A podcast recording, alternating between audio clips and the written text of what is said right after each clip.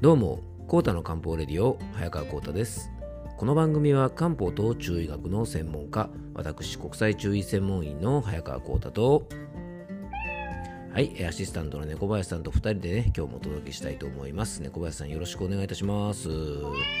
はい、よろしくお願いいたします。今回はリスナーの方からいただいた質問回答会として、えー、検査数値や検診の数値が一律同じ基準ってどうなのというね、あのご質問にちょっとお答えしていきたいと思います。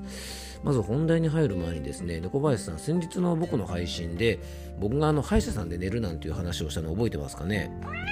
うん、あのそしたらですねあのリスナーの方からあの私も歯医者さんで寝ちゃいますなんていう方がねあのいらっしゃったんでねあの結構あれですかね猫林さんね。歯医者さんで寝る人って多いんですかね。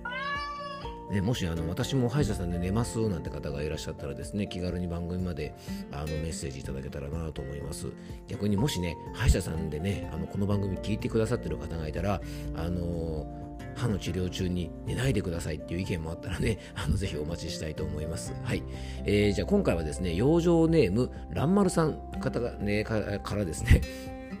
すみません、大事なところで噛んじゃいましたね。えー、蘭丸さんからいただいたご質問にね、えー、お答えしていきたいと思います。えー、それでは、コータの漢方レディオ、今日もよろしくお願いいたします。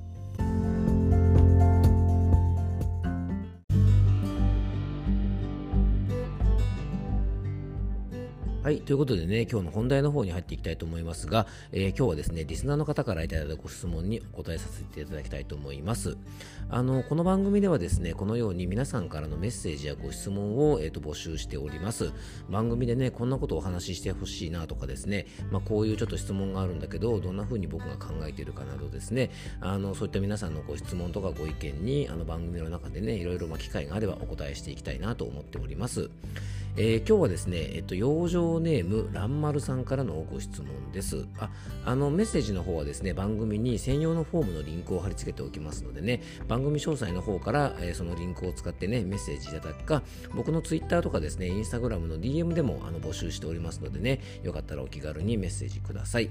はい。じゃあ、養生ネーム、らんまるさんからのご質問です。えー、まずはですね、らんまるさんからのご質問をね、あの、ちょっと読んでみたいと思います。えー、こうた先生、こんにちは。いつも楽しく拝聴させていただいております。ありがとうございます。えー、早々なんですが、質問させていただきます。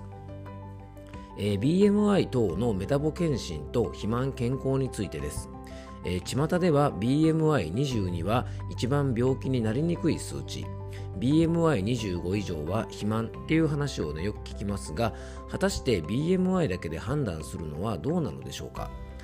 例えばボディービルダー体型の人であれば筋肉量だけで BMI130 を超えてしまうことも考えられますし BMI が同じ人でも見た目や体脂肪率が全く違う場合もあります。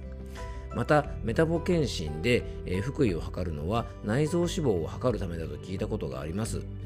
男性ですと85センチ以上がメタボ判定となります。しかし鍛え上げられた屈強なアスリートたちは、えー、腹囲が85センチ以上の方も結構いらっしゃるかと思われますので、まあ、身長骨格筋肉に関係なく、えー、一律85センチ以上で判断されることにも疑問を持っています。えー、コー先生も、えー、体を日々鍛えられているとのことで、まあ、このような質問をさせていただきました。えー、ぜひコーの漢方利用で取り上げてくれると嬉しいです。よろしくお願いします。ということでね、あの、このような質問をいただきましたのでね、じゃあ僕なりのあの考え方とか見解をお答えさせていただきたいと思います。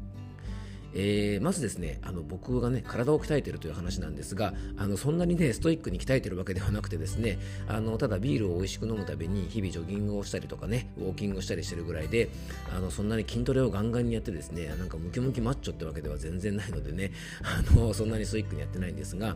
まあ、まずね結論からあのランマルさんのご質問にお答えさせていただくとですね僕も全く同じ考えで数値だけで物事を判断しない方がいいと思います。いくら BMI などの数値がねその基準値内で肥満じゃない問題ないと言われても不健康な方や、まあ、数値だけ正常で体がボロボロの方ってねたくさんいると思います。逆にね BMI が肥満気味であっても痩せ気味であっても心の体もですね非常に健康的な方はたくさんいると思います。ああの今日ですねお話ししているこの BMI という数値なんですが、まあ、皆さんねあのご存知の方も多いと思うんですけども BMI というのはですねボディマス指数と言われて体重と身長から算出される肥満度を表すね体格の指数なんですねあの子供はちょっとまた別なんですけども成人だとね、まあ、これ国際的な指標として今あの用いられていて、まあ、身長と体重の割合から、えー、と出される数値なんですね。はいこれネットとかで調べればね、すぐ出し方わかると思うので、まあ、ご自分の数値出してみるのもいいんじゃないかなと思いますが、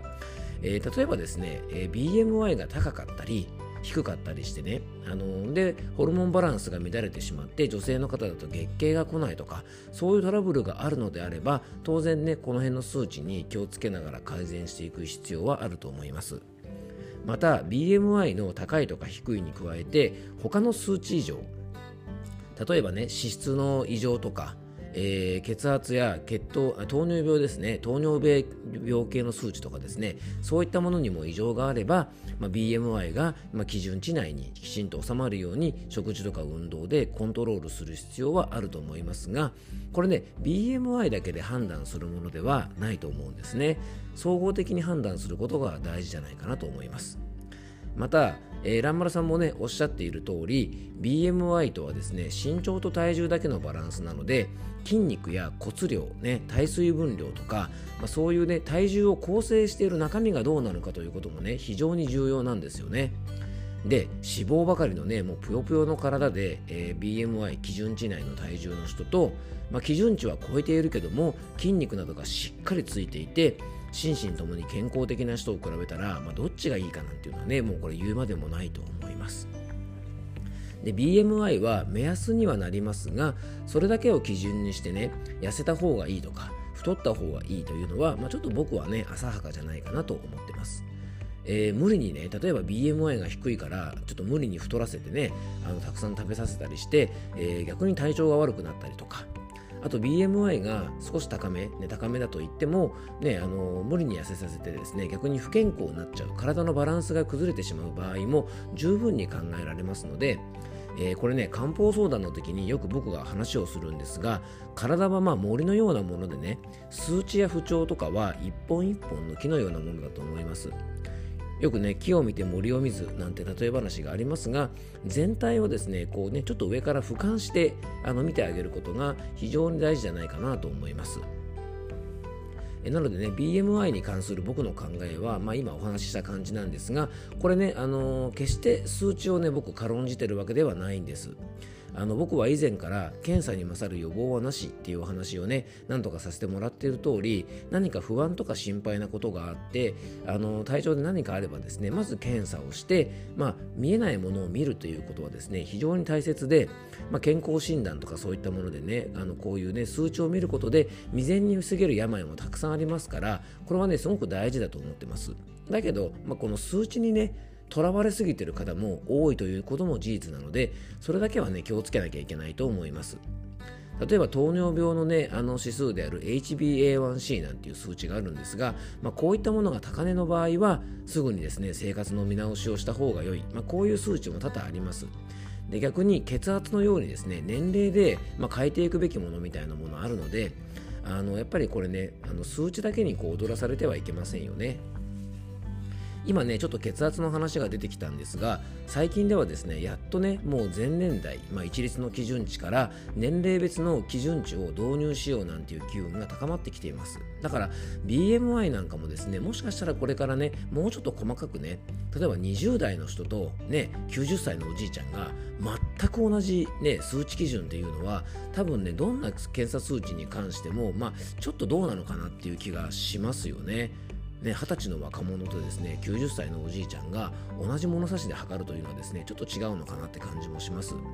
まあ、でも最近はですね、まあ、いろんなねあのこの健康診断の学会なんかでもそういう提唱がされてるそうなんですが、まあ、検査数値とねあの健康状態を年代別に調査してね、まあ、新しい基準値を作り出そうなんていう動きもあるので、まあ、これね非常に大変な作業だとは思うんですがよりね検査数値を未病に生かすためにはですね、まあ、これからぜひねそういった活動なんかにもあの力を入れてですね、まあ、年代別の基準値の導入なんかを図っていかれるとすごくいいんじゃないかなと思います。特にねコレステロールとかあの血圧の数値なんかはねあの早期に導入されるといいんじゃないかなと思います。えー、今回はですね番組に届いたご質問にお答えする形で、えー、検査数値とかですね測定数値に関する、まあ、僕なりの考えもちょっと合わせてお話をさせていただきました、えー、最後に僕からご案内がございます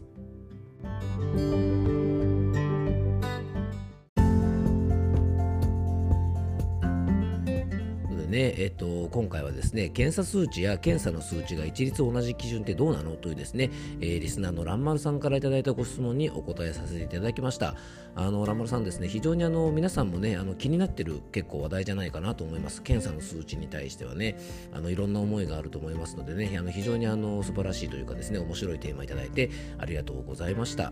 あの検査数値ってねいろんな考え方があると思うんですが何ていうのかなこう一律の数値である程度基準を設けて、まあ、それ以下だったりそれ以上だった方に受診勧告をしたりとか、えー、あとはですね、まあ、あの健康指導というかですね、まあ、ちょっと生活習慣の改善について、まあ、あのお話をするっていうことはですね,、まああのねなんかこう横一線でどうなのっていう考え方も確かにねあの本題でもちょっと僕お話ししましたがあると思うんですが、まあ、とりあえずねあの漏れを出さないというか、あのまあ、失敗しないための方法としたらですね、まあ、決して悪い方法ではないのかなと思いますので大切なのがですねそこでね数値だけで判断するのではなくて、まあ、総合的に物事を見ていくことが大事だと思いますのでねあのそんな形でいろんな数値は上手に活用してもらえるといいかなと思います。えー、最後に僕からご案内です、えー、この番組ではですね冒頭もお話ししたようにあの皆さんからのメッセージやご質問番組テーマのリクエストをお待ちしておりますのでね番組詳細の、えメッセージフォームよりお気軽にご連絡ください。そしてですねえっと 今月のですね11月24日の夜8時から漢方のオンラインセミナーを開催します。今回はね今年こそ冷えない体にということでね漢方的冷えない体づくりセミナーということで、えー、Zoom を使ったオンラインの、えー、漢方セミナーを行いますのでねあのぜひですね、僕のお話直接聞いてみたいなんて方がいらっしゃいましたら、あの参加費はね、あの1000円いただいておりますが、あの申し込みはね、セミナー専用のホームページからお気軽にいただければと思います。えー、最後にですね、えー、ノートのオンラインマガジン早川浩太の漢方ラボでは早川浩太が人生を楽しむための漢方的養生法を中心に、えー、心と体の健康のサポートになる記事を毎日投稿しております、え興味がある方はぜひ覗いてみてください、え今日も聞いていただきありがとうございます。どうぞ素敵な一日をお過ごしください。漢方専科沢田薬房の早川浩太でした。ではまた明日。